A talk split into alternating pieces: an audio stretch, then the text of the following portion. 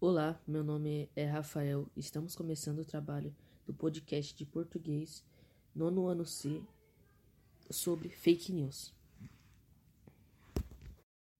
As fake news são um perigo. Os divulgadores julgam, ameaçam, usam palavras de baixo calão, tentando convencer a todos que caiam nessa armadilha de mentiras. Pessoas que compartilham tudo isso sem procurar saber se este conteúdo é verdadeiro faz com que a fake news torne-se mais forte, causando desentendimento. Por isso é necessário pesquisar antes para evitar prejudicar alguém. Plataformas de checagem de fatos podem ajudar a saber se uma notícia compartilhada na internet é falsa, ou seja, se trata de fake news. A prática conhecida pelo termo em inglês fact-checking é um método de verificação que analisa a confiabilidade das fontes apuradas em um texto publicado e tem crescido com a chegada das eleições.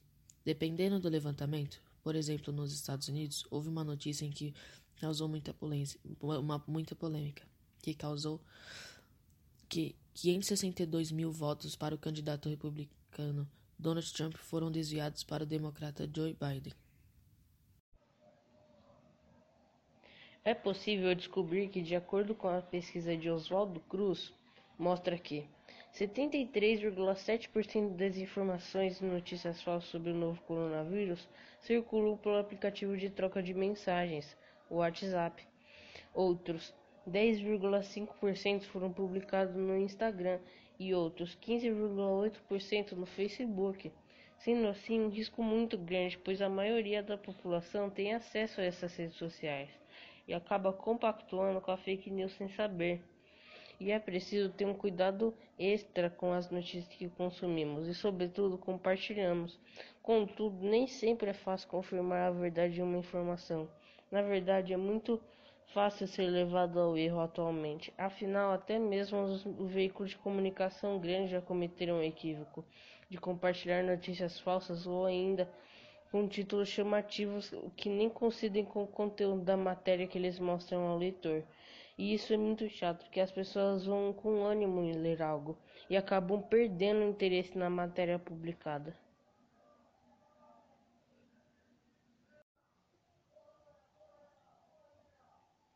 Embora o termo tenha ficado conhecido recentemente, as fake news não surgiram com a chegada da internet. Antigamente nós já lidamos com elas em formas de boatos, que eram pessoas que não sabiam a verdade das informações. No entanto, hoje as notícias falsas ganham muito mais proporção por conta da facilidade de propagá-las pelas redes sociais. Para combater a propagação de notícias falsas, é necessário entender como comprovar a verdade e quais elementos denunciam mentiras. A divulgação de fake news não é de hoje. Com a disseminação, atrapalhou a evolução dos meios de comunicação por conta do espalhamento desses fatos enganosos. E com a evolução da internet na pandemia, a população tem mais acesso a fake news. No entanto, há uma quantidade enorme de espalhamento, que na maioria parte é para prejudicar alguém, e por conta disso tem colocado a saúde de pessoas inocentes em risco. Logo assim, com a propagação de fake news, é um problema que atrapalha o combate ao coronavírus. Então, sempre que alguém te mostrar uma informação, procure em outras plataformas para saber se a informação é falsa ou não. Como estamos vivendo um momento onde usamos muito meios de tecnologia, sites e redes sociais em geral, precisamos dessa informação para evitar esses, essas fake news.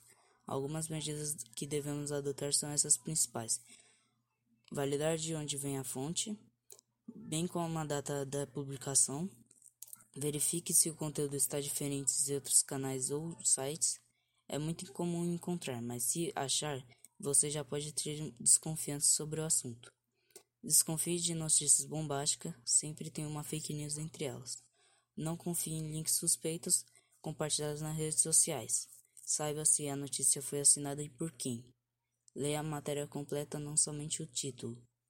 Estamos finalizando o nosso podcast sobre fake news. Espero que tenham gostado e até mais.